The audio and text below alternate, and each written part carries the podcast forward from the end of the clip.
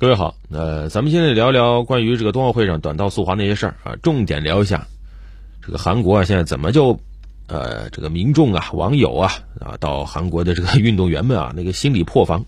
实际上这些天韩国人呢在口诛笔伐一个人，谁呢？维克多安啊，现任我国短道速滑队技术教练啊，他是一个韩裔俄罗斯人啊，以前的名字也是如雷贯耳，安贤洙嘛啊，他职业生涯为韩国拿下了三十多块金牌。真的是短道速滑的一个奇迹，但是现在呢，被韩国人骂的那简直就各种难听的话都出来了，还要网暴他，甚至啊，令人发指的是什么呢？甚至在韩国都出现言论啊，有网民呢啊说要拿安贤洙这个家人作为威胁啊，这这你说知道啊，这些人也只是口嗨，但是一个现代社会能说出这种话，我觉得这已经是丧失了基本的底线啊，怎么忍心去网暴一些无辜的人？安贤洙被迫在社交媒体发表长文向网友道歉，啊说，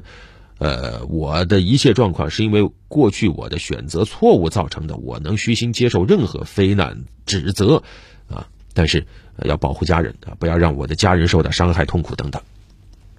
就这个话呀，我觉得就不需要道歉啊，真正该道歉的实际上是韩国本身。刚才说了，安贤洙本身是冰场上的传奇，他在冰场上的地位，我觉得跟咱们国家短道王王蒙是差不多的啊，只是一个男子一个女子啊，两人都拥有着属于自己的短道速滑的时代。呃，稍微年长一点的朋友可能记得啊，当年二零零六年那是都灵冬奥会，安贤洙成名之战嘛啊，一届比赛他拿了四枚奖牌啊，就是包揽了这个三项。单项的金牌啊，然后拿了个五百米，可能是太短了不够他加速啊，拿了个铜牌啊。他只拿四块，我觉得是因为单届冬奥会男子短道他只有四项啊，如果多的话，可能他还多拿啊。按理来说，创造了如此传奇的运动员，应该说啊，是作为国宝保护起来的，对吧？啊，但是呢，没想到安贤洙他整个生涯呀。后来是非常的不顺，拿了这么多奖牌，反而是遭到了欺凌和排挤，啊，大家会奇怪为什么？首先要说韩国运动员真的是很卷啊，卷的原因有很多种了。你包括有网友说的韩国运动员，他比如说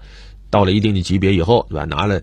这个一定的这个奖励以后啊，拿怎样的牌啊，拿怎样的名次啊，参加什么样的比赛，哎，可以不用服兵役啊，这对男子而言的啊，这是一种说法。毕竟韩国那个兵役啊，那服起来也挺地狱的，咱们也聊过的啊，那个里面欺凌现象很严重。嗯，还有一个呢，就是韩国它这个很多运动项目，它的内部啊就是一个养蛊的体制啊，就是鼓励内斗啊。你比如说它的这个冰上运动，它是俱乐部制啊，所以有的时候它会出现一个团队里好多个教练，那么这些教练之间彼此斗得很厉害啊，然后每个教练带着自己的选手，彼此之间也是斗。就是有的时候你会奇怪，为什么韩国选手他比赛的时候，就是急起来连自己选手都下黑手，该铲就铲，该推就推呢？啊，说白了就是因为那些教练是任人唯亲的。那么为了让自己的教练有好成绩，那么这些选手会拼尽一切，而这些教练呢本身也会鼓励自己的弟子啊去拼尽一切啊。说的好听叫拼尽一切，说的不好听就是不择手段啊。然后呢？一旦你爬到了这个韩国，比如说短道速滑队，你是他的主帅的话，那么从他的各种模式上是鼓励你自己一言堂的。那么当时呢，这个安贤洙他就和当时韩国短道速滑队的主帅啊，他不是他培养出来的啊，所以很多时候他就表现的不太听话啊，于是就各种欺负啊，就体罚殴打，在韩国都已经没办法讲道理了啊。还有呢，不允许他跟男队训练啊，让他。最后是跟女队训练啊，甚至一度啊，这种顶级选手、世界顶尖选手啊啊，一度都没有训练场地啊。还有就是他曾经准备上场的时候，发现自己冰刀啊被人动了手脚，这简直就是直接冲着废人去的呀啊！后来我们也知道，很多人都知道安贤洙有一次训练受伤，结果如此选手，韩国冰上联盟都不愿意给他。出钱帮他疗伤，啊，不得不自费接受手术，啊，然后等他伤愈以后回去以后没他的位子，啊，甚至国家队都入选不了，啊，就是不给你生存的空间，那这个对于一个顶尖运动员来说是致命的打击啊！因为他的生命，他的价值就是在赛场上啊，在赛道上。后来没办法，他选择了离开韩国去俄罗斯。而当时呢，韩国都不愿意放，就我不用你，我还要换你的事儿。当时跟韩跟俄罗斯打电话呀，说这个选手有很多问题啊，你们不能接受这个运动员呐，你们俄罗斯不能要他呀。你看，就是我不要你了，我也要废了你，毁了你。但是俄罗斯那肯定不会理会韩国，你说什么啊？后来呢，哎。安贤洙去俄罗斯，重新回到了赛道。啊，当时俄罗斯是签署了特殊法令，授予了安贤洙俄罗斯国籍啊，就改名，现在我们叫他维克多安啊，这就叫韩裔俄罗斯籍啊。而且确实去了俄罗斯以后，他再次发光了。去索契冬奥会的时候，三金一铜，要不怎么说就是传奇运动员、天才一般的运动员呢？前所未有的啊，这个六金王啊！而且非常，怎么说？我们作为旁观者看都很出戏。他在这个索契冬奥会上啊，直接扫的韩国运动员一无所获啊。而再后来去平昌冬奥会，又回韩国人地盘上了。本来按理来说啊，如果这届运动会你给安玄洙机会的话，他其实有机会在家乡面前，在父老乡亲面前一个圆满的落幕的。哎，结果当时俄罗斯代表团被我们知道啊，被这个西方制裁了啊。然后呢，安贤洙他没有进入国际奥委会允许参赛的白名单，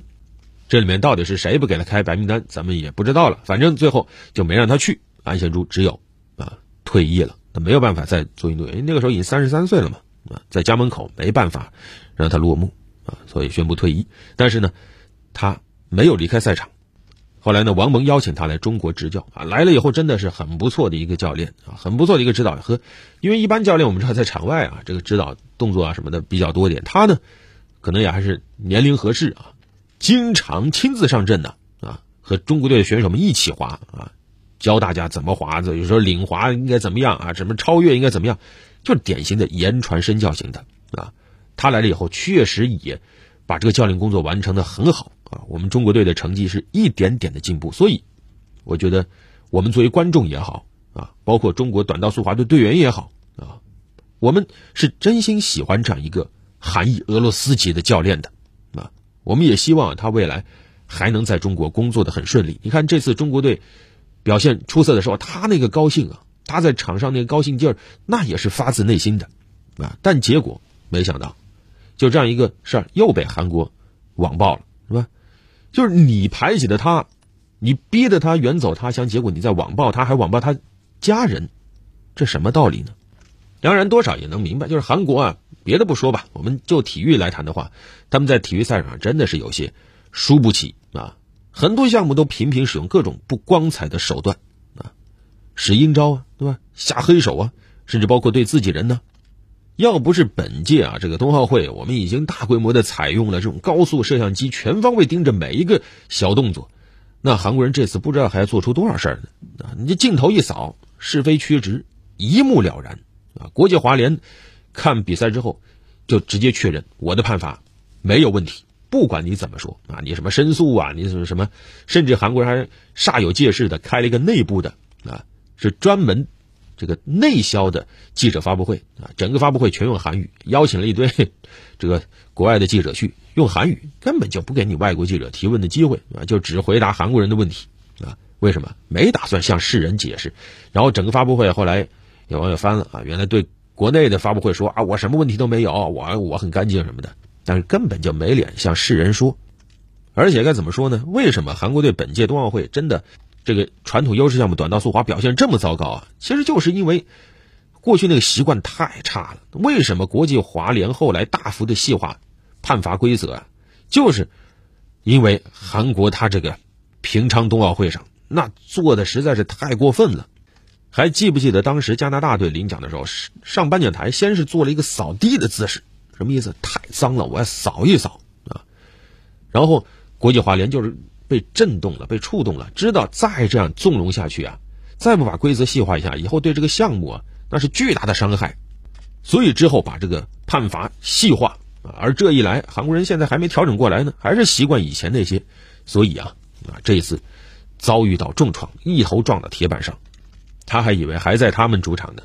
已经换地方了，现在我们有实力给所有、给全天下所有运动员营造一个公平的竞赛环境，不让任何选手遭遇到不公正的对待，把任何一个犯规都给揪出来。当然，这样也有一个负面作用，什么呢？就是比赛时间比较长啊，因为就是犯规太多啊。每一场比赛结束以后，那裁判都很辛苦，他他要全场复盘，一个细节一个细节的抠，所以很长。但是这是应该付出的一个代价，啊这样才能保证每一场比赛公正对待，不留漏网之鱼啊。以前那种韩国人习惯那种肆无忌惮的阻拦啊、推搡啊、下阴招啊，再也没有施展的空间了。想赢。堂堂正正用实力来赢，用别的偏门用歪招，想也别想。用技术的保障，用规则的完善，来给每一个运动员，也包括给韩国运动员一个公平施展的空间。我想，这也是本届冬奥会一个巨大的贡献。也许这样，对于那些还在苦苦内卷啊，就羊骨一样斗争的韩国运动员来说，也是一种解救呢。好了，本期就聊这么多。